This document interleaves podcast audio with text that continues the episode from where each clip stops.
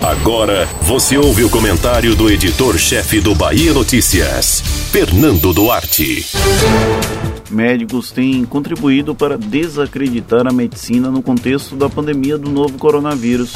Os casos mais corriqueiros são os esforços para justificar o uso off-label de medicamentos sem eficácia comprovada e que funcionam como placebo em milhares de brasileiros. As consequências desse uso descontrolado de medicamentos como ivermectina, hidroxicloroquina e azitromicina começam a ser sentidas com relatos de hepatite medicamentosa e reações adversas. Tudo com anuência do Conselho Federal de Medicina e sem qualquer manifestação de órgãos como o Ministério Público. Na Bahia, há até quem garanta a posição de destaque para profissionais que deveriam estar proibidos de exercer a medicina diante das inúmeras disparidades ditas.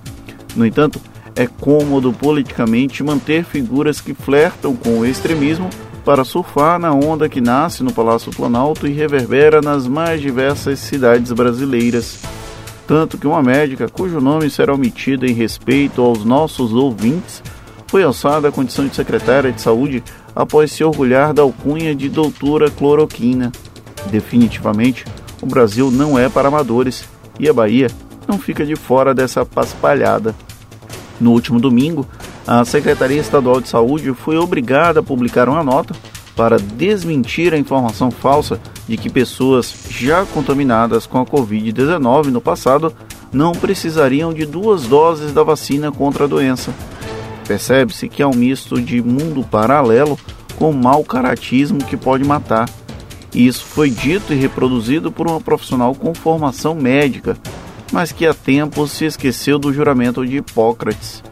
Enquanto os órgãos responsáveis pela fiscalização do exercício da medicina insistirem em se omitir, esse teatro de absurdos não tem prazo para ser encerrado.